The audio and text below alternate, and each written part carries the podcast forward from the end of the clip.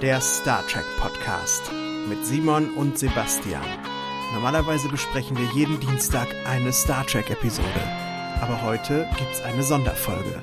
Ihr hört Trek am Freitag.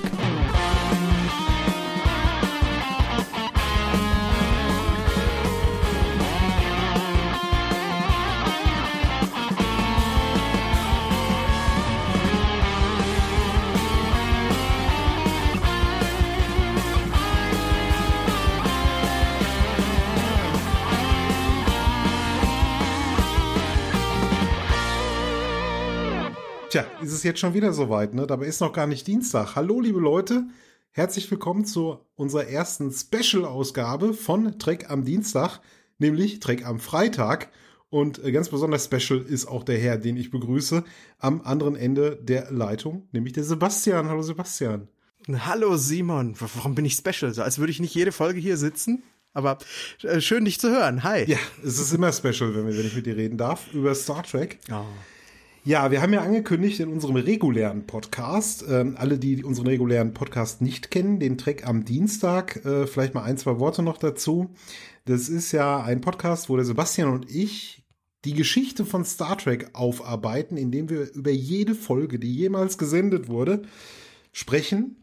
Am Anfang 40 Minuten noch, jetzt sind wir ungefähr bei anderthalb Stunden pro Episode. Und ähm, da sind wir noch gar nicht so weit. Wir sind da mitten in der Originalserie, in The Original Series, so am Ende der ersten Staffel ungefähr, so die ersten 20 Folgen haben wir. Ja, wir haben uns überlegt, auch ab und zu mal eine Sonderfolge zu machen, haben das ja auch schon versprochen unseren Zuhörern. Ja, jetzt hat sich halt etwas angeboten, nämlich der Start einer neuen Star Trek-Serie nach langer, langer, langer, langer Zeit, nämlich Star Trek Discovery. Hm, ja. Unglaublich, dass wir zwölf Jahre ohne Star Trek, ohne neues Star Trek im Fernsehen auskommen mussten. Für mich fühlt sich das ehrlich gesagt gar nicht so lange an, dass Enterprise vorbei ist. Also das Ende von Next Generation, das ist jetzt 23 Jahre her. Das fühlt sich an, als wäre es ein Leben lang her. Aber hier dieses These Are the Voyages, das war doch irgendwie vor zwei, drei Jahren, oder? Mir kommt das auch tatsächlich nicht so lange vor. Ich glaube aber, das liegt daran, dass ich ja nie so richtig aufgehört habe, Star Trek zu gucken. Ne? Also auch in der Pause, in der langen Star Trek Pause, da habe ich es natürlich selten gesehen. Nicht so viel, wie ich es jetzt aktuell wieder schaue, äh, woran auch unser Podcast natürlich schuld ist. Aber äh, dadurch, dass ich es immer wieder gesehen habe und auch mit meiner Frau noch mal äh, viel, ihr das, die, die halt nicht so Star Trek bewandert war, ihr da so relativ viel gezeigt habe, war ja für mich nie eine Star Trek lose Zeit. Ja, geht mir genauso. Also alle, äh, un ungefähr alle fünf Jahre versuche ich mich mal durch alles äh, durchzufressen. Mhm. Das klappt manchmal mehr, manchmal weniger gut, manchmal mehr, manchmal weniger schnell. Gerade bin ich ja auch mal wieder dabei, durch alles durchzugehen, unabhängig davon, dass wir wöchentlich über die Originalserie reden. Und ähm, ja, ich brauche diesmal länger irgendwie. Du bist ja auch nicht mehr der Jüngste. Ja. ja. Das stimmt. Und ich mache auch viel drumherum halt. Ja. Naja. Ja, aber bevor wir loslegen mit unserer Discovery-Besprechung, ich musste ja ein bisschen auch dazu überredet werden, um ehrlich zu sein, oder Simon? Ja, genau. Du hast nämlich äh, gesagt, Mensch, das machen so viele andere. Und das stimmt ja auch. Also die Discovery Podcasts, die tatsächlich jede Woche Discovery besprechen, die schießen ja so, man hat zumindest das Gefühl, derzeit wie die Pilze aus dem Boden. Ich fand trotzdem, dass wir mal drüber reden sollten, wenn auch nicht jetzt in einer so Folgen für Folgen Analyse, sondern einfach mal so ganz groß, weil das haben ja auch immer wieder Zuschauer gefordert, äh, Zuhörer gefordert. Ja, genau. Es ehrt mich auch irgendwie sehr, dass ich denke, was eure, unsere Meinung, die ja eigentlich nur dazu da ist, um euch zur Diskussion anzuregen, die wollt ihr auch wirklich bei solchen Sachen wissen. Cool, stark. Also ja, ich hätte ich nicht gedacht vor.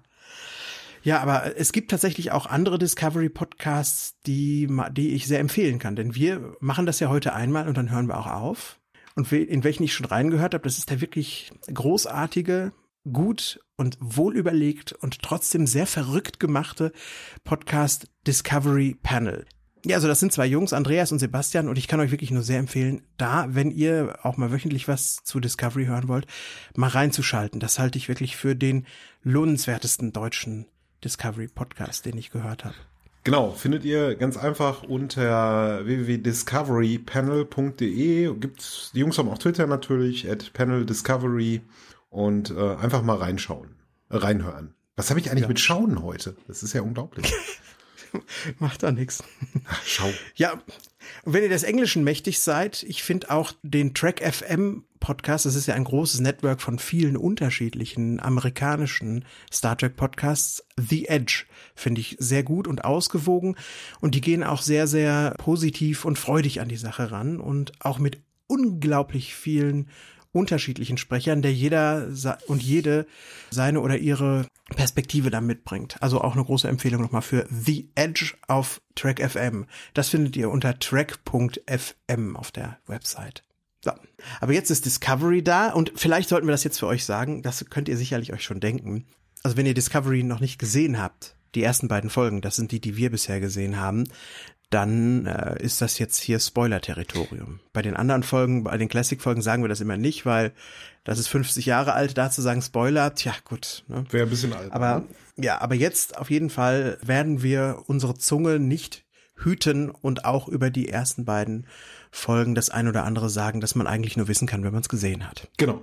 Du hast es gesagt, zwei Folgen haben wir gesehen. Zum Zeitpunkt, wo wir das aufnehmen hier, ist auch schon die dritte Folge verfügbar. Das Ganze kann man ja in hm. Deutschland auf Netflix schauen. In Amerika gibt es auf CBS, beziehungsweise auf so einem eigenen CBS-Service, wo man sich das anschauen kann. Hier in Deutschland hat ja Netflix die ganzen Rechte daran. Und äh, ich habe heute auch schon so ein bisschen gelesen ähm, zu der Folge, ohne mich groß spoilern zu lassen, zu der neuen Folge, zu der dritten, dass es da äh, in so eine bisschen andere Richtung noch geht, beziehungsweise dass man sich sogar den Pilotfilm sparen könnte, habe ich gelesen. Weil da sozusagen so ein bisschen der, ja, nicht, nicht der Reset-Knopf gedrückt wird, aber das ist dann so sechs Monate später und sowas, ne? Äh, hätte ja. hätte man also auch in Rückblicken erzählen können. So, bevor wir jetzt aber ans Eingemachte gehen, wir machen das ein bisschen anders als sonst. Also unsere Zuhörer, die uns von Track am Dienstag äh, kennen, da machen wir es ja tatsächlich so, dass wir die Folge so ziemlich durchgehen ne? und uns dann manchmal wundern, manchmal freuen über das, was wir sehen und äh, gern auch mal so ein bisschen abschweifen. Wir schauen jetzt erstmal so ein bisschen allgemeiner drauf. Ne? Ja, das tun wir. Genau. Und äh, wir, also diesmal gibt's nicht die szenische, das szenische Sezieren, was wir sonst immer wirklich machen, sondern äh, mal ein gröberer Überblick. Und Simon, ja.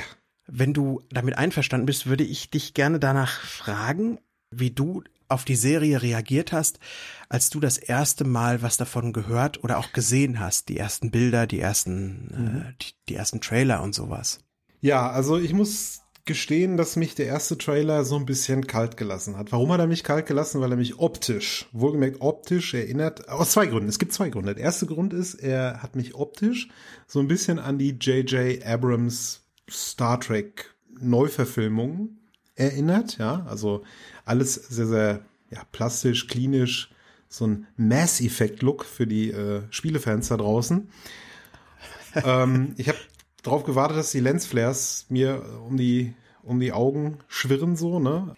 Also es hat mich ein bisschen kalt gelassen. Ich war nicht negativ drauf oder so, sondern ich dachte, hm, ja, ich weiß nicht so genau, ob ist, ist das noch mein Star Trek? Hm. Der, zwei, der zweite Punkt ist Akiva Goldsman. Als ich gelesen habe, dass Akiva Goldsman was zu tun hat mit Star Trek, da ist mir so ein bisschen das Herz in die Hose geplumpst denn ich mag Akiva, also Akiva Goldsman wird ja auch manchmal so ein bisschen als der Franchise-Killer, wird er bezeichnet, weil er einige Sachen in den Sand gesetzt hat. Jetzt ganz zuletzt und ganz aktuell war es die Verfilmung von einem, ja, einer meiner Lieblingsbuchreihen, nämlich äh, dem dunklen Turm von Stephen King. Ja. Da habe ich ja nur, nur, nur Schlechtes drüber gehört.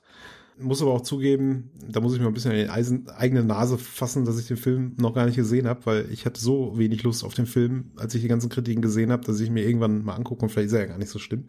Aber jedenfalls, Akiva Goldsman ließ auf nichts Gutes hoffen. Das waren so diese zwei Dinge, dass ich da mit rel relativ distanziert an die Sache rangegangen bin. Ich habe nicht von vornherein gesagt, hm. das wird scheiße. Ich habe aber auch nicht gute Hoffnung gehabt, dass es gut wird, dass es Star Trek wird, dass es halt das verkörpert, was Star Trek für mich halt einfach so, so die Alleinstellungsmerkmale von Star Trek quasi herausarbeitet. Da war ich mir nicht so sicher. Wie war es denn bei dir? Ich war sehr, sehr gespalten auch, ähnlich wie du. Also auch haben mich die Trailer äh, in ihrer Actionlastigkeit sehr, sehr an die letzten drei Kinofilme erinnert.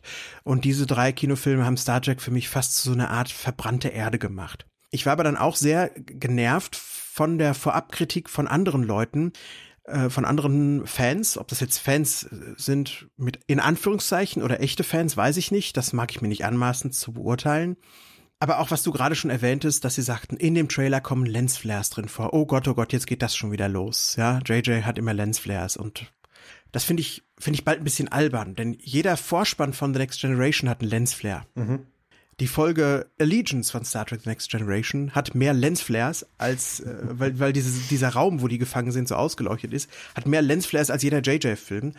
Und ähm, jetzt so zu tun, ah, das ist, es hat Lensflares, es kommt vom Satan, ja, werft Weihwasser und so. Das finde ich, oh, da, da, da denke ich dann immer so ein bisschen, bitte.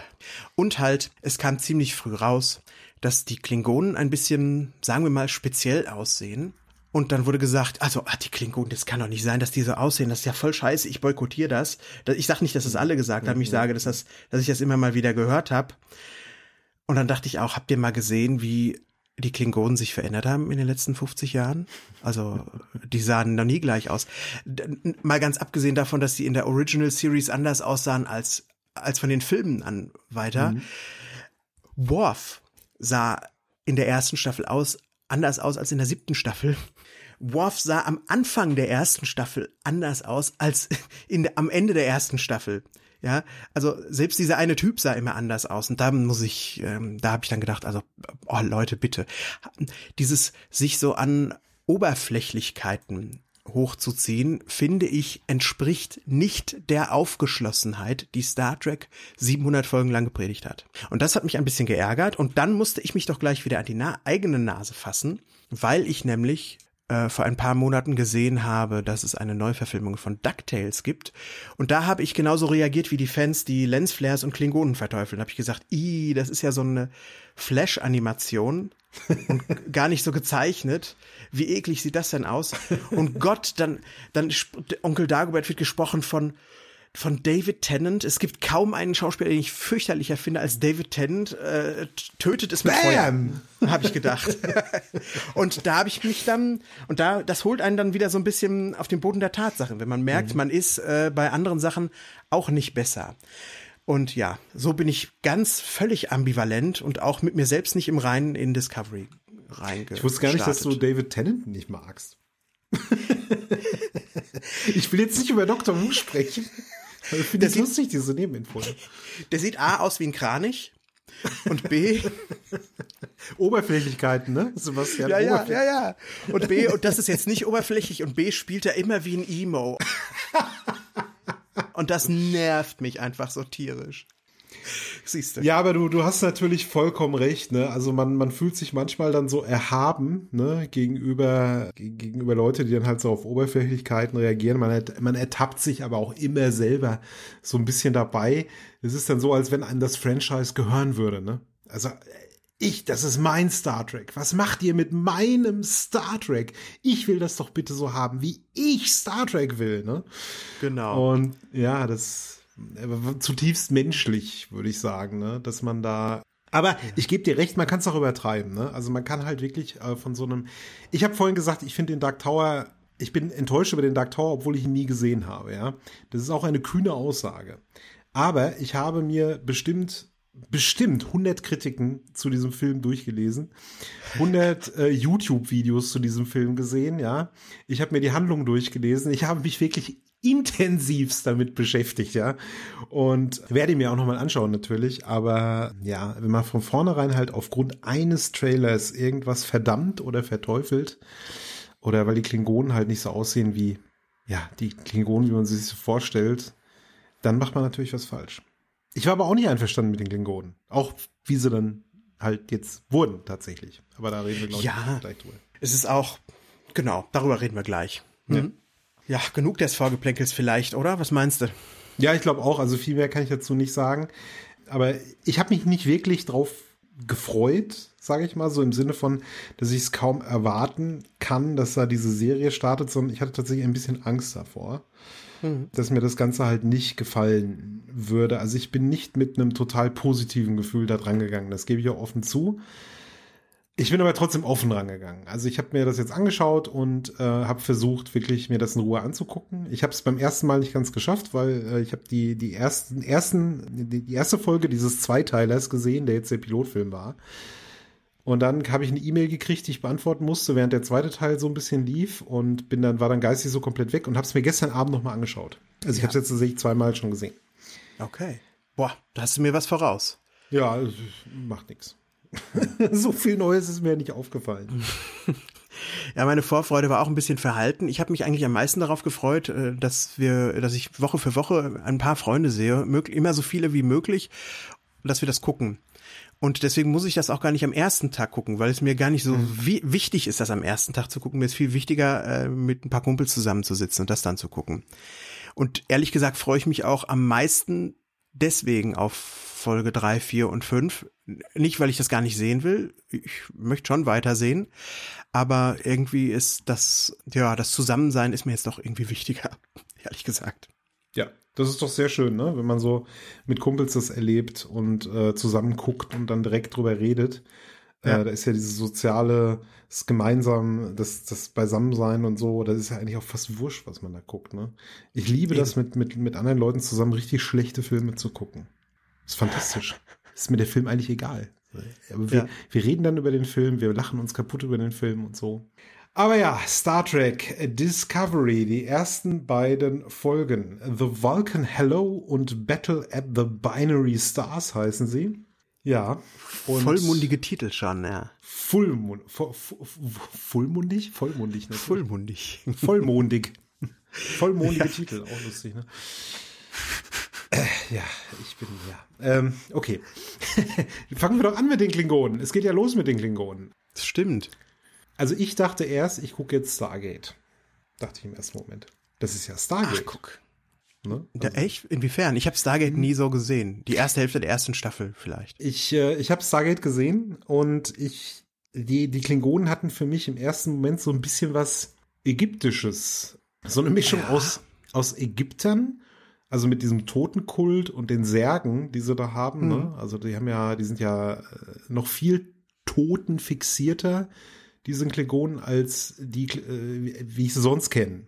Und ja, sie hatten irgendwie sowas Ägyptisches und so ein bisschen war der, wie heißt der gleich, der Klingonen-Anführer? Tukuma. Tukuma.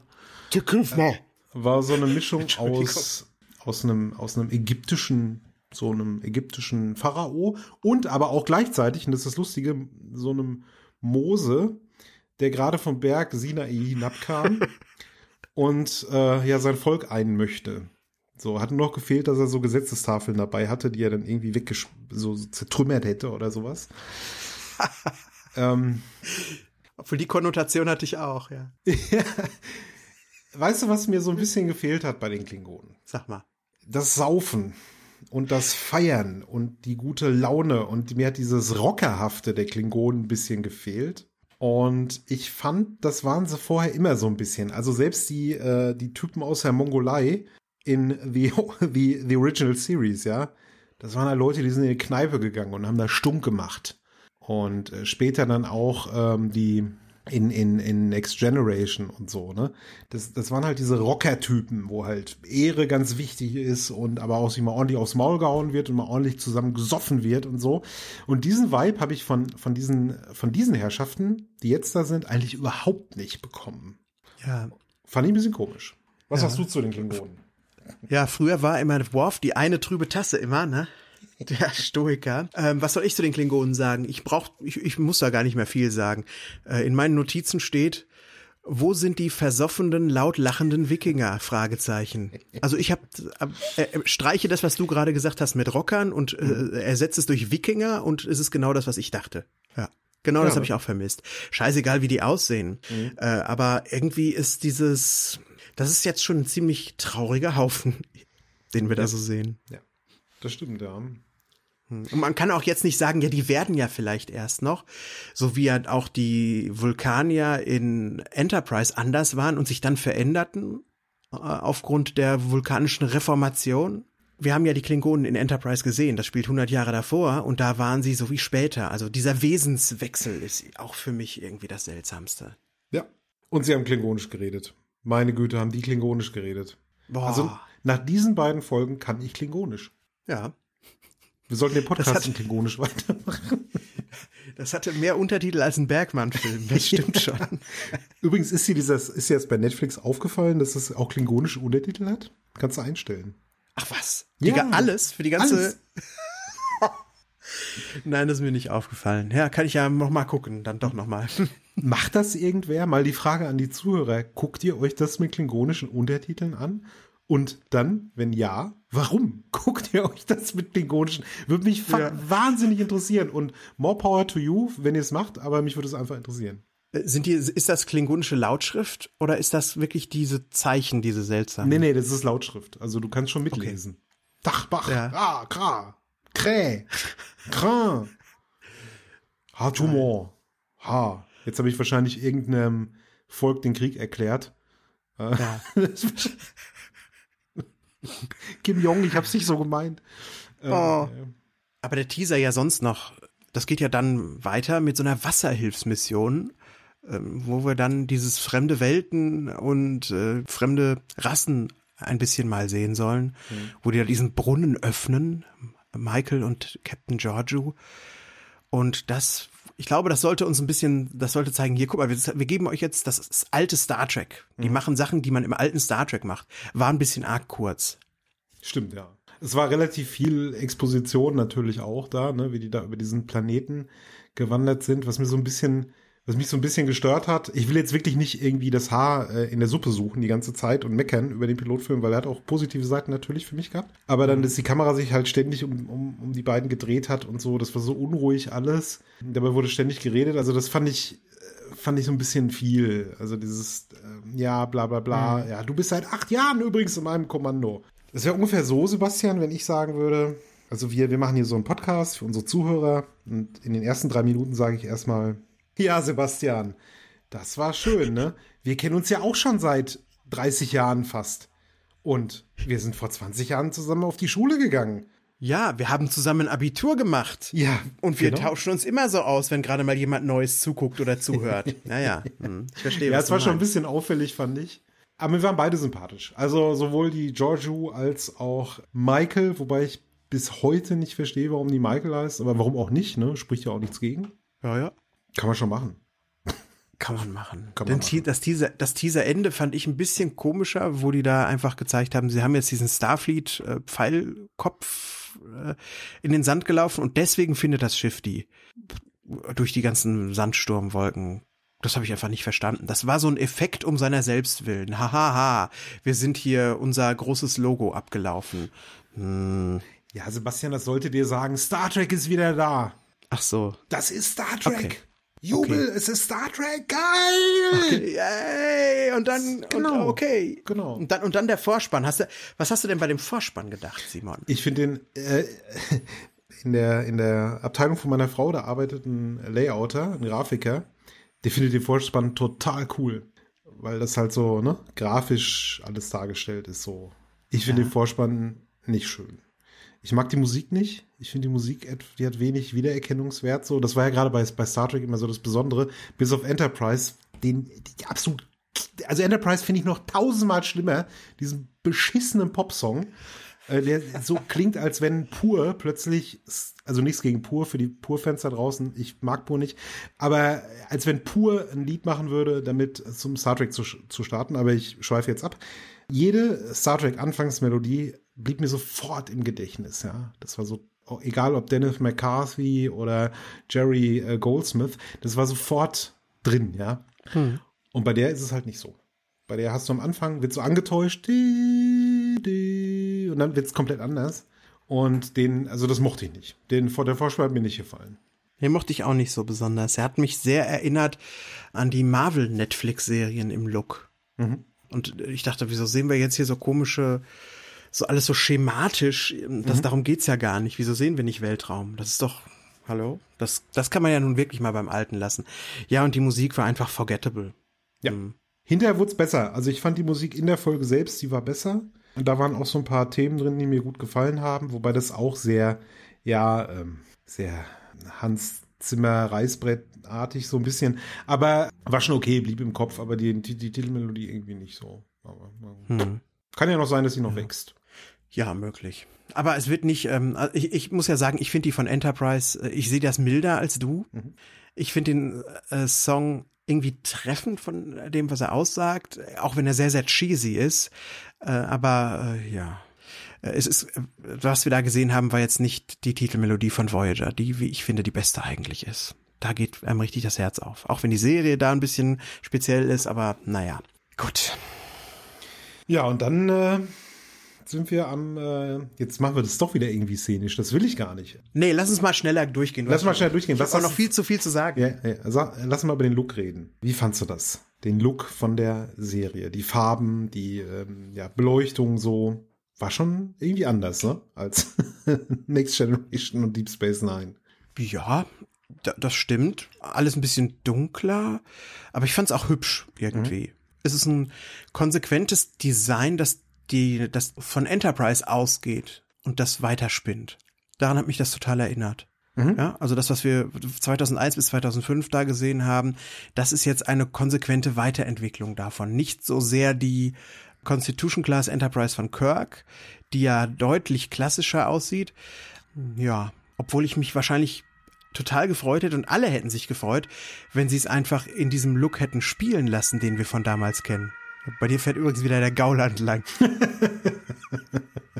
ja, der ist wieder zurück, wieder geliefert, nachdem er da bei dir kurz verhört wurde, ist jetzt wieder hier. Nein. Wie fandst du es denn? Hättest du lieber eine, eine, den 1966er Look gehabt, um diese Nein. Ära abzubilden? Nein. Oder hättest du, um, oder findest du das cool, was du da gesehen hast? Ich sag mal so, ich find's ziemlich cool, es funktioniert auch für die Serie. Ich finde die Uniform wirklich sehr, sehr gut auch, muss ich sagen, die die anhaben. Hm. Da ist es endlich mal wieder was Neues.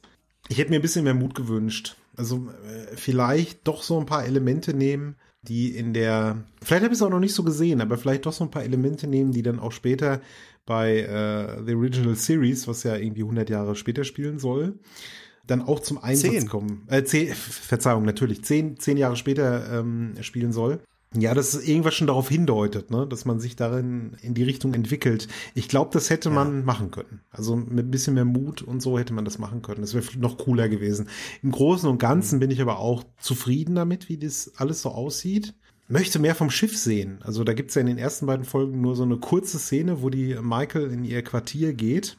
Was ich schön finde, ist irgendwie, dass alles so tageslichtmäßig ausgeleuchtet ist, ne? In den in diesen ja. Äh, äh, Kabinen. Das finde ich ist auch realistisch schon. Ne? Wenn du schon im All unterwegs bist, hast du ja eigentlich überhaupt kein Tageslicht. Und bei Next Generation war es ja so, da war draußen immer finster. Und hier ist statt äh, ständig diese Fenster zu zeigen zum All, wirklich da Tageslicht so zu sehen. Das fand ich eigentlich ganz cool. Ja, das macht's irgendwie äh, authentisch, finde ich genau. auch. Hm. Ja.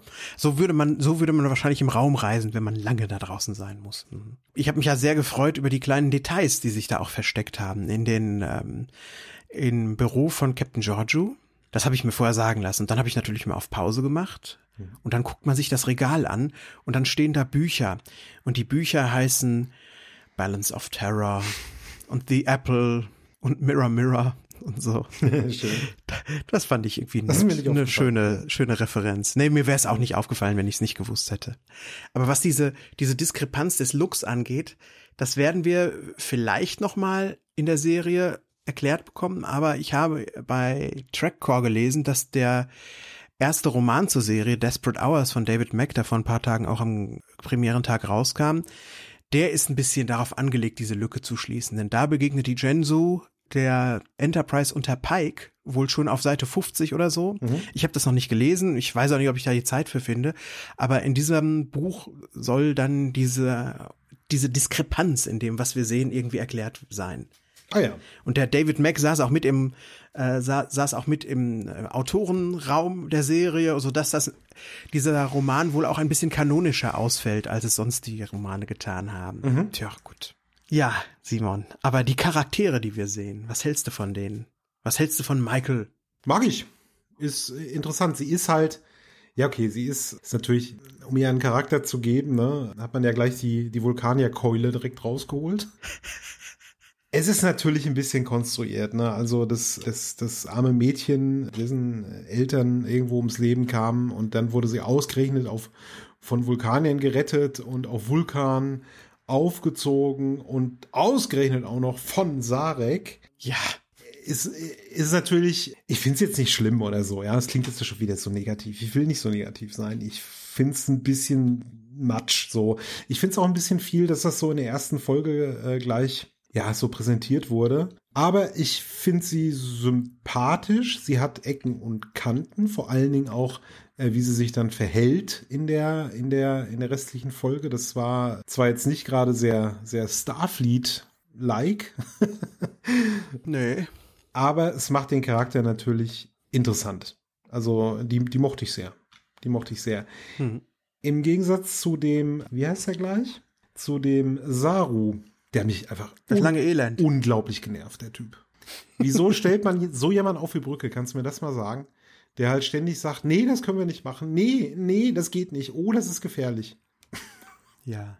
Das ist, glaube ich, der Versuch, dieses Triumvirat Ja. da wieder reinzubringen, dass du ähm, diese gegensätz total gegensätzlichen Charaktere hast, die sich ständig dann miteinander streiten, weil sie die Sachen so anders sind. Und dann haben sie gesagt, naja, gefühlvoll leidenschaftlich gegen ähm, Logik und gefühllos hatten wir schon. Und dann machen wir halt jetzt impulsiv und handelnd versus sehr zögerlich und ängstlich. Mhm. Gut. Das kann noch wachsen. Er hat mich jetzt nicht so sehr genervt, aber ja, das muss, aber dann, wenn da noch was kommen soll, muss das noch wachsen. Der ist ja, der bleibt uns ja wohl erhalten, glaube ich, auch ab sofort jetzt, ne? Der bleibt uns erhalten, richtig, ja. Viele von der Crew fehlen ja noch. Oder äh, beziehungsweise ein, ein sehr, sehr wichtiger Charakter, der jetzt in der dritten Folge wohl auftaucht, aber das haben wir zum jetzigen Zeitpunkt noch nicht gesehen. Das ist ja der, ähm, der Captain tatsächlich, der Discovery, gespielt von Jason Isaacs, Gabriel Lorca. Und der, der also der, den hätte ich gern gesehen. Weil ich bin ein großer Jason Isaacs-Fan. Also bin mal gespannt, wie der so ist. Ja, nächste Folge. Ja, genau. Tja, die Captain Giorgio, ach, die fand ich ganz sympathisch. Ja. Ja. Da kann ich nicht mehr zu sagen irgendwie. Nee. Es war toll, dass sie Michelle Yeoh das Stunt gecastet haben. Ähm, ja, Ja, sie hat ihren Zweck erfüllt. leider ja. Also am Ende ist dann auch leider aus. Also Spoiler-Alarm, sie stirbt. So. Damit wir uns auch jetzt wirklich äh, unserer Spoilerwarnung hingeben können. Ja, und dann schreiben wir doch schon mal direkt zur Handlung, oder? Ja, was passiert? Äh, Im Grunde passiert, dass äh, die Shenzhou, das, das Schiff, auf ja, die Klingonen trifft. Es gibt ein, ja, was soll man sagen, ein Missverständnis, ist vielleicht jetzt äh, ein bisschen euphemistisch ausgedrückt. Die gute äh, Burnham, die äh, untersucht so ein Artefakt und dann trifft sie auf diesen Klingonen und dann fließt auch direkt Blut und irgendwie weiß sie dann auch, dass sich da die Klingonen verbergen. Das ist ja dann auch so. Die tauchen ja dann plötzlich auf. Und dann ist ja relativ viel Story auch auf dem Klingonenschiff. Und zwar geht's ja tatsächlich darum, dass der, dessen Namen ich mir nicht merken kann, Tukuvma. Dakuf, schön wie du das immer sagst, Tukuvma. dass der tatsächlich die Häuser ja einen will gegen die äh, gegen die Menschen. Und ähm, der äh, sagt halt ja die Menschen sagen immer wir kommen in Frieden. Aber der sagt das ist Quatsch. Das ist äh, Blödsinn. Sie wollen unsere Individualität klauen wie er das so sagt ne? Also Ja. ich fand da hat er gar nicht mal so unrecht Ich finde das, ich fand das hat mich richtig gefreut, Ja. weil das so eine schöne Parallele zu dem abbildet, was wir je Woche für Woche in unserem Podcast besprechen, dass wir nämlich immer sagen, boah, der Kirk und Co, immer wenn die auf andere Völker treffen, verhalten die sich reichlich imperialistisch und drücken denen so ihre Art und Weise auf und sagen denen so, wie wir machen, ist es aber richtig. Und das ist bisher für mich der allergrößte Pluspunkt an Discovery, dass äh, das jetzt auch mal einer sagt. ja Ich verstehe den Tukuvma da. Ich habe auch genickt, ja. Ich weiß nicht, ob es jetzt, ob ich so reagiert hätte wie er, nämlich mit äh, Zerstörung. Nein, nein. Aber ja, er hat, er hat, äh, ist natürlich vollkommen berechtigt, äh, diese Angst davor. Es, es ist ja, es hat Starfleet ja schon immer gemacht, dass äh, ja, schön forschen und durchs All fliegen und ganz nett sein und alles friedlich lösen. Aber wenn man nebenbei mal ein, sich so einen Planeten einverleibt in die Vereinigte Föderation, dann nimmt man das schon mal so gerne mit, ne? Und zieht denen dann auch die Uniform an, die man so hat. Und äh, ja, da- dass das ein Klingone verhindern will, das hat für mich schon Sinn gemacht. Also das passt schon so, ne? Ja, total. Da kann man mal, da, da kann man mal sehen, ich finde, das ist so schön verwurzelt in der Grundidee Star Treks, anderen Völkern friedlich zu begegnen, aber das Ganze auch mal postmodern zu hinterfragen.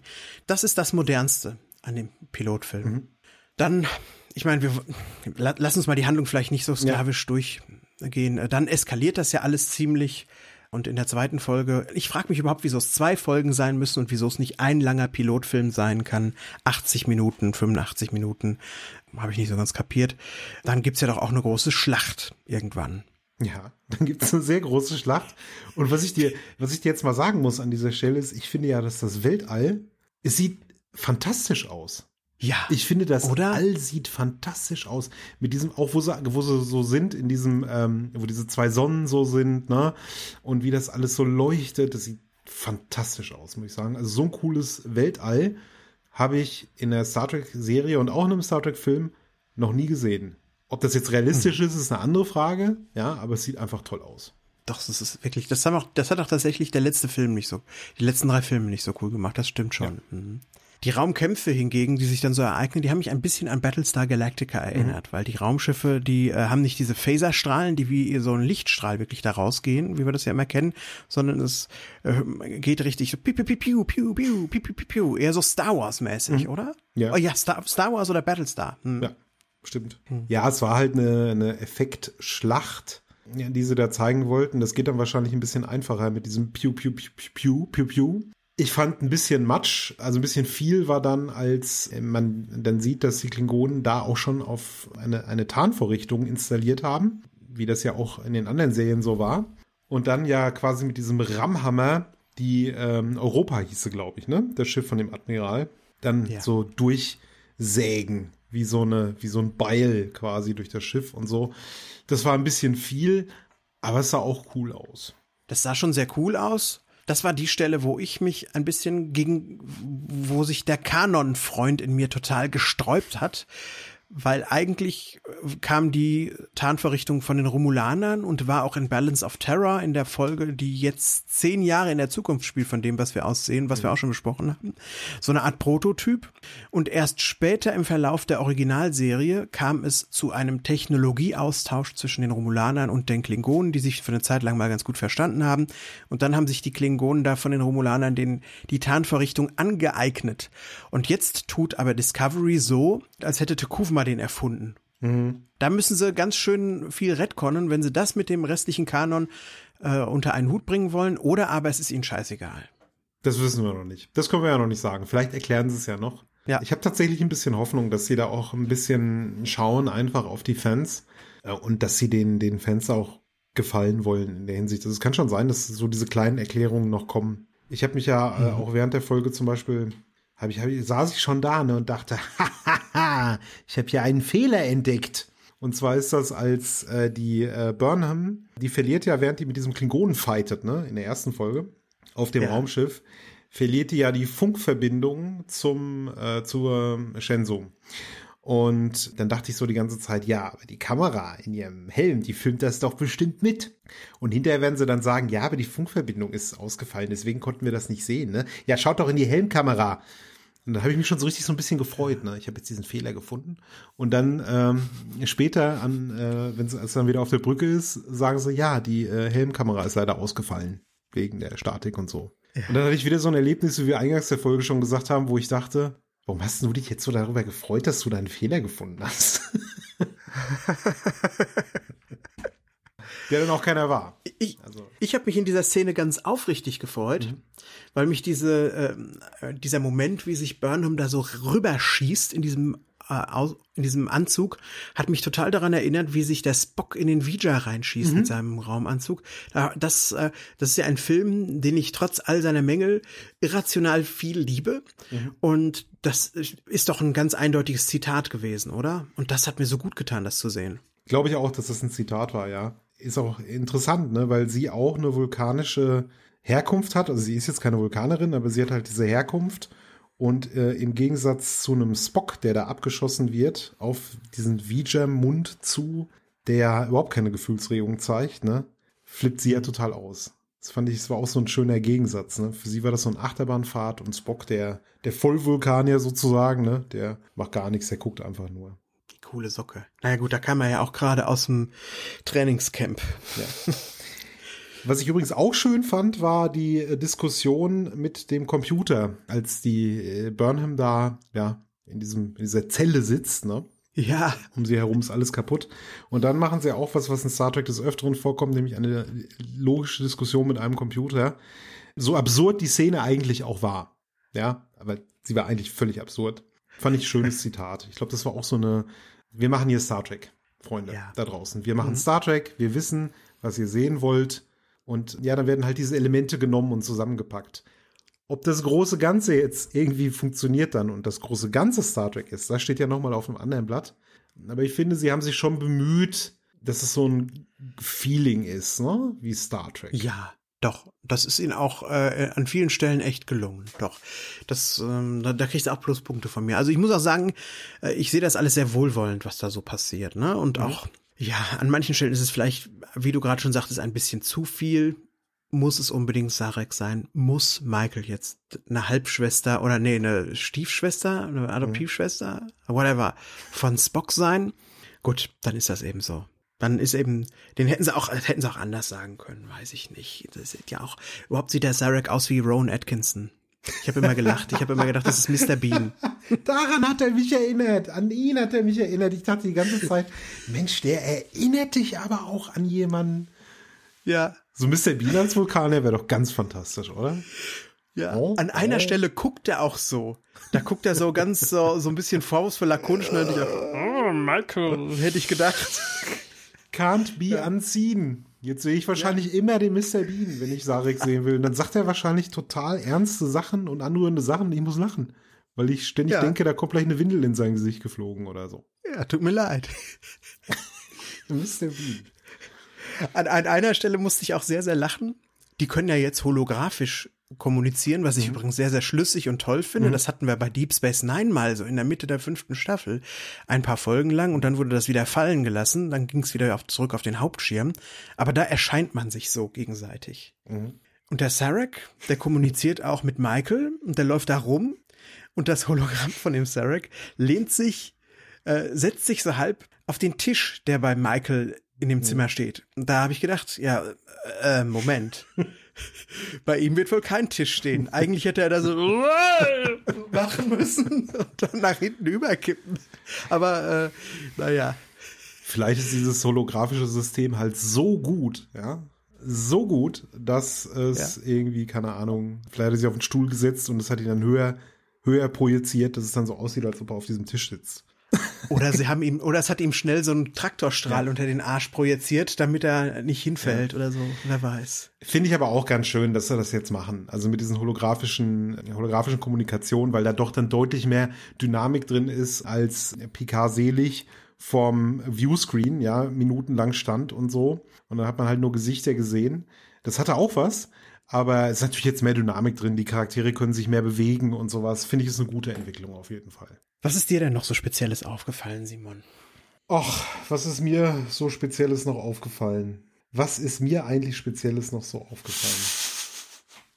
Ich, ich frage, weil ich langsam an den Rande dessen komme, was ich eigentlich so großartig jetzt raushauen möchte. Es ist, es ist halt wirklich so, dass man noch sehr, sehr wenig einfach sagen kann dazu. Es ist keinesfalls eine Vollkatastrophe wo jetzt, äh, was wir eingangs sagten, dass viele Fans das von Anfang an irgendwie abgeschrieben haben. Das ist es überhaupt nicht. Also für mich war es tatsächlich insgesamt besser als erwartet. Es ist jetzt eine sehr, sehr düstere Version von Star Trek bis jetzt eigentlich. Also äh, mhm. es ist tatsächlich deine Frage, was mir aufgefallen ist. Was mir eigentlich wirklich aufgefallen ist, ist, wie die Story erzählt ist und sie ist mehr ein Spiegel von unserer Zeit als eine Next Generation, die halt diese, diese Zukunftsutopie gezeichnet hat, ja, wo halt, wo man, wo man eben nicht mit Gewalt aufeinander zugeht und wo dieses, dieses, ja, das Ganze ist ja schon eher so eine, so eine Friedensmission, ne, die sie da machen. Ja. Wo die Waffen sprechen müssen. Die leider in die Hose geht, genau. Aber ja. dann äh, eigentlich ist der, eigentlich ist das, was dahinter steht, doch der Wunsch, äh, friedlichen Kontakt zu schließen. Ja, das mag ich auch. Das ist so auf so einem Missverständnis beruht. Das finde ich ziemlich cool. Hm. Es ist, es ist schon irgendwie, ähm, also insgesamt, ich glaube, dass die Serie düsterer wird, deutlich düsterer wird. Wobei, wenn ich das dann manchmal so höre, dass äh, Star Trek war ja durchaus auch in der Vergangenheit immer mal wieder sehr düster. Also dass das äh, allein das Ende von von Deep Space Nine, hm. kurzer Spoiler jetzt, wo ein ganzer Planet dem Erdboden gleich gemacht wird. Ich weiß nicht, was noch viel düsterer sein kann als das, ja. Also Cardassia, ne? Ja, so eine Folge of the Week mit dem Bösewicht of the Week und Planeten of the Week und so. Ich glaube, das will man heute auch nicht mehr in der Form sehen, um einen Massenmarkt anzusprechen. Das ist die Frage. Das habe ich mich nämlich wirklich, wirklich gefragt. Was diese Serie jetzt macht, was überhaupt schon Star Trek seit 1995 macht, ist, dass man Dinge kopiert. Ja. Mhm. Die Urserie, das war so eine Explosion an Kreativität und das Sci-Fi-Fernsehen völlig neu erfunden. Und Next Generation hat den Begriff Reboot erfunden und fing irgendwie schwach an, aber äh, breitete dann irgendwie die Adlersflügel aus und wurde dann trotz aller Unkenrufe zu so einem echten modernen Sci-Fi-Klassiker. Ne? Mhm. DS9 hat dann so die Grenzen ausgetestet, sowohl in erzählerischer Form als auch in Sachen Charakterentwicklung. Und dann seit 95, das war so der Zenit, der Golden Age von Star Trek, der absolute Höhepunkt der Beliebtheit.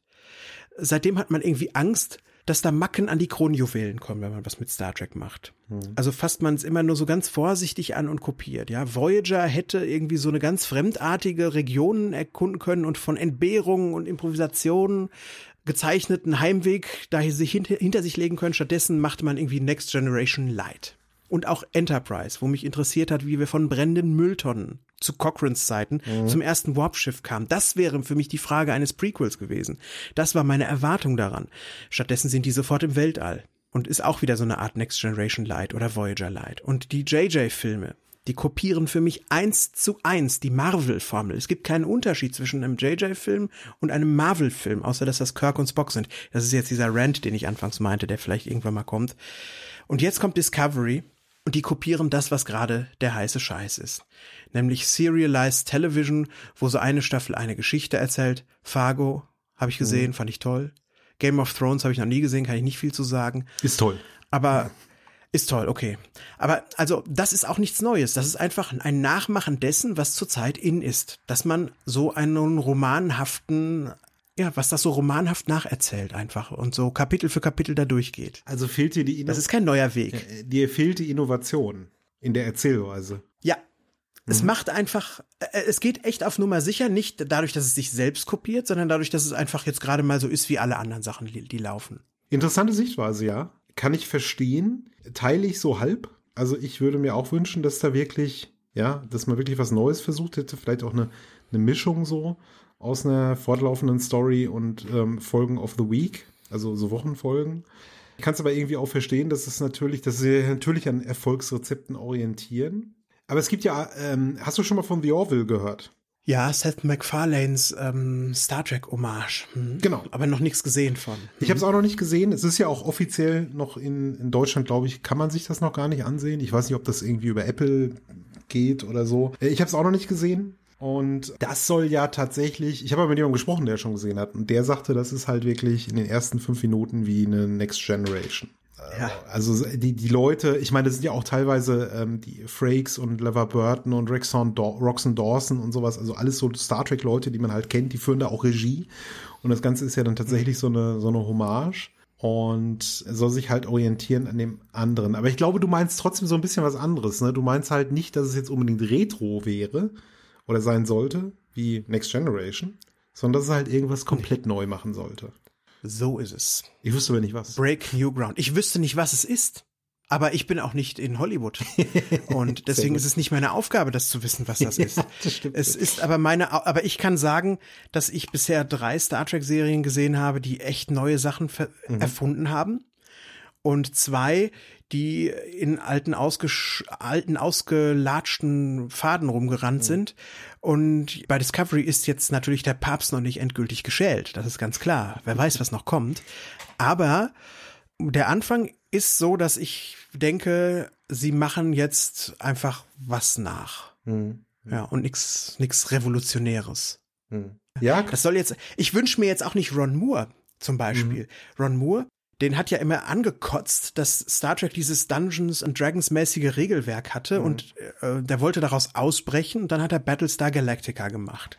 Das ist auch irgendwie eine gute Serie, aber die krankte für mich daran, dass da alles reingeschmissen wurde. Moore, der hat, der wollte sich so sehr freikämpfen, der hat zu keiner Idee Nein gesagt, egal wie irre sie war. Mhm. So ein bisschen, wenn man so ein Malbuch ausmalt, darf man auch mal so ein bisschen übermalen. Das macht's spannend. Aber das, aber Battlestar Galactica war an vielen Stellen einfach Krickelkrackel. Mhm.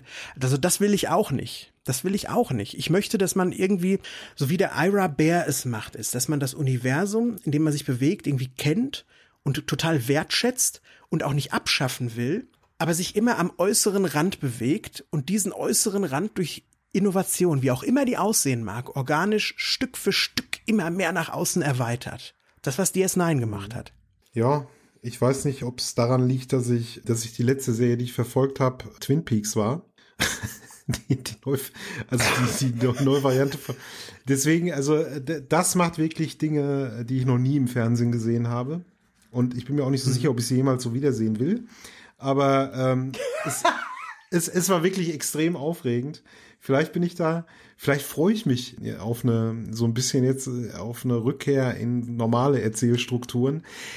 Aber ich kann das trotzdem total nachvollziehen, was du sagst. Ich meine, wir verbinden ja viel Innovation mit Star Trek. Was die Erzählweise, nicht nur was die Erzählweise betrifft, auch was den Inhalt betrifft. Ja, Star Trek hat viele Themen präsentiert im Fernsehen, die vorher halt nicht präsentiert wurden. Das äh, ist ja auch was, worüber wir in unserem anderen Podcast reden werden in den nächsten Jahren auch. Also in diesem Podcast. Was meinst du? Nee, nee, nee, in, in Trek am Dienstag, da reden wir jede Woche darüber und, und sagen, guck mal hier, ja. so und so haben die das gemacht damals und das ist halt ein mhm. besonderes Thema einfach gewesen oder die Aufbearbeitung, äh, die Aufarbeitung eines besonderen Themas. Und jetzt habe ich komplett den Faden verloren. Aber was ich, was ich, was ich, macht nichts. Was ich wirklich sagen will, ist, ich kann das verstehen und, und teilweise wünsche ich mir das auch von der neuen Star Trek Serie, dass sie da wirklich, ja, unerkannte, ähm, äh, unbekannte weiten Welten erforscht. Das sieht momentan nicht so aus, als wenn Discovery das machen würde. Aber wir sind ganz am Anfang. Wir sind vorher ganz selbstkritisch mit uns ins Gericht gegangen und haben gesagt, ja, erstmal abwarten, ne? Also sollten wir das auch tun. Ja, auf jeden Fall. Also diese Folgen, die waren ja auch jetzt so eine Art wirklich Prolog, von dem ich das Gefühl habe, dass er nachträglich entstanden ist. Mhm. Es sollte ja erst eine Staffel von 13 Folgen sein mhm. und irgendwann mal haben sie sie erweitert auf 15 Folgen. Und mir kommt es so vor, das haben sie noch nie so ausdrücklich gesagt, aber mir kommt es so vor, dass sie einfach diesen Prolog jetzt dazu genommen haben. Und wir sehen ja, und da brauchen wir uns auch nichts vorzumachen, was wir hier sehen ist das, was wir in der Folge Ensign Rowe, Fenrich Rowe, als Exposition bekommen. Mhm. Nämlich die Erklärung dafür, warum da eine junge Sternenflottenoffizierin im Knast sitzt und als Verräterin gilt. Ja. Und sich jetzt irgendwie rehabilitieren muss. Ja. Und da wird das nur so vage angedeutet und das nimmst du irgendwie hin. Und hier haben sie sich gesagt, na komm, da machen wir jetzt 85 Minuten draus. Ja. Das stimmt, ja. Es wirkt. Mal schauen. Also ich bin, je, je länger wir reden, bin ich umso gespannter, mir die Folge nachher noch reinzuziehen hier, die neue das macht sehr viel Sinn, was du sagst. Also das kann durchaus so sein. Äh, das würde auch erklären, warum plötzlich Akiva Goldsman eine Folge schreiben darf. Wahrscheinlich haben sie den, haben sie den dazu genommen, dass er da irgendwie das Ganze, der erzählt ja sehr, sehr, Akiva Goldsman, ja, darüber könnte ich einen eigenen Podcast machen. Der nimmt immer die einfachsten menschlichen Zusammenhänge. Ja, so eine Vater-Sohn-Geschichte oder hier eine Mutter-Tochter-Geschichte. Und mhm. äh, dann holen sie den. Sowas kann der. So diese einfachsten, total simpelsten zwischenmenschlichen Geschichten. Das kann der. Aber sobald es komplexer wird, macht's puff. Und äh, ja. Das versteht er auch selbst nicht. Das versteht er dann auch selbst nicht, ja. Also. Ja, das ist leider so. Sie haben ja einen guten Writers Room. Also da sitzen Leute drin, ja, die auch Romanautoren sind und irgendwas das auch, manchmal treibt sich da auch der Nick Meyer rum. Mhm. Ja, das stimmt. Das hat mich auch gefreut.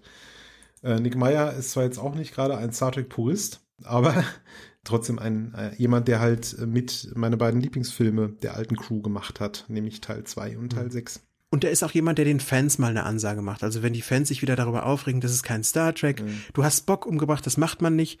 Der hat sich tatsächlich mal vor die Fans hingestellt und hat gesagt, das, was ich hier mache, ist Kunst. Und Kunst ist keine Demokratie, Kunst ist eine Diktatur. Und ihr werdet das schon mögen, wenn ich damit fertig bin. Also lasst mich mal machen. Und er hat ja auch recht behalten. Ich mag das auch. Also wenn die Fans eine Serie machen würden, vor allen Dingen auch die Fans, die im Vorhinein so gemeckert mhm. haben, ich glaube, das wäre der letzte Schmarren. Ja, sehr schön. Ich wusste gar nicht, dass Jonathan Mese Star Trek-Fan ist, weil der sagt es auch. Der sagt, Kunst ist eine Diktatur. Vielleicht das, das sagt er? Vielleicht hat er das von Nicholas Meyer gehört. Das kann sein. Das kann Oder sein. umgekehrt. Oder umgekehrt, ja. Obwohl, das glaube ich nicht. Simon, eine Sache hat mir ja. mache mir noch ein bisschen Gedanken, da würde ich gerne noch mal deine Meinung zu hören. Sehr gerne. Also ich, ich freue mich jetzt eigentlich drauf, von Woche zu Woche das zu schauen, mhm. weil es ist neues Star Trek und es hat mich gut unterhalten. Am meisten freue ich mich schon drauf, die Freunde zu sehen, mit denen ich das zusammen gucke. Deswegen warte ich lieber noch bis morgen, um die neue Folge mhm. zu schauen. Aber ich habe das Gefühl, dass ich mich hier, dass ich hier unterhalten werde und ich werde es kaum ärgerlich finden hinterher. Mhm. Ne? So wie ich mich über die JJ-Filme geärgert habe.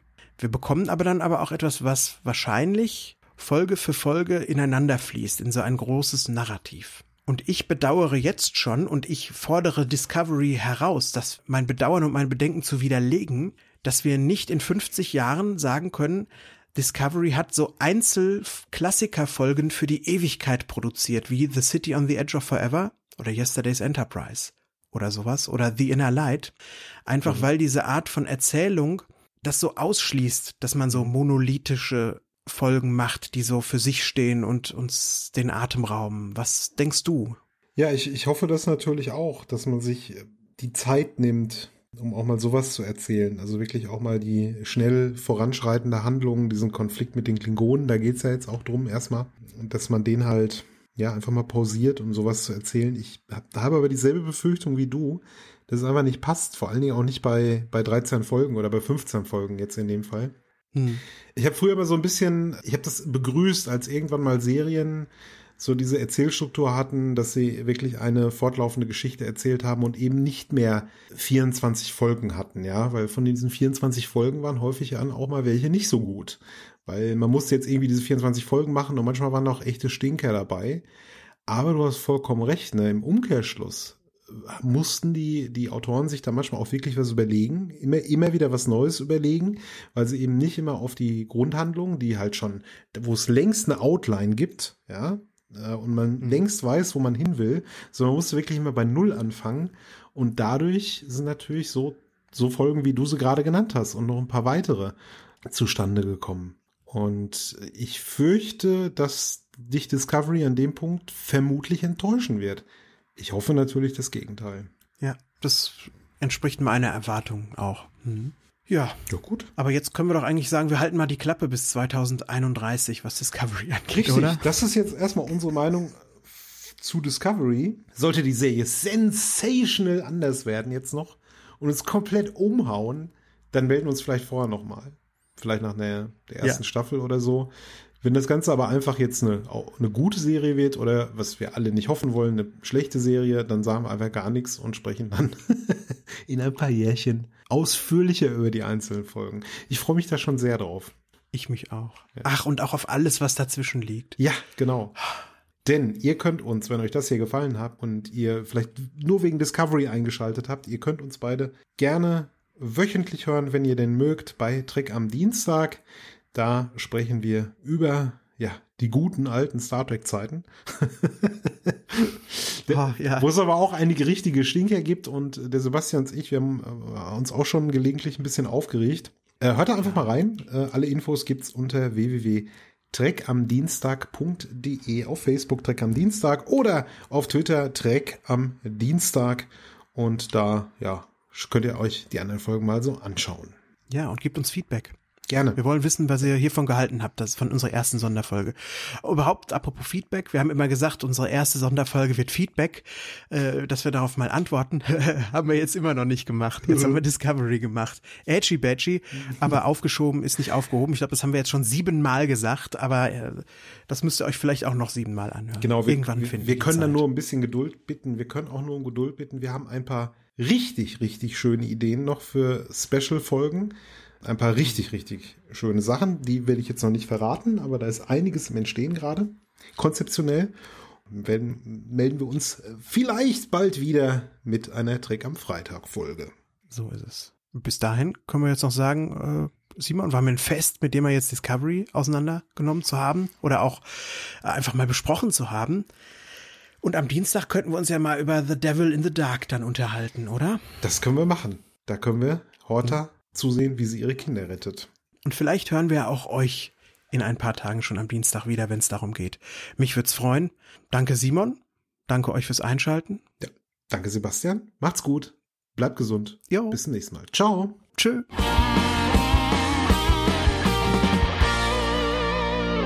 Ja, aber bevor wir loslegen äh, mit und oh, natürlich. Ja, aber bevor ja, aber bevor wir loslegen mit unserer Reste. Volker Bouffier.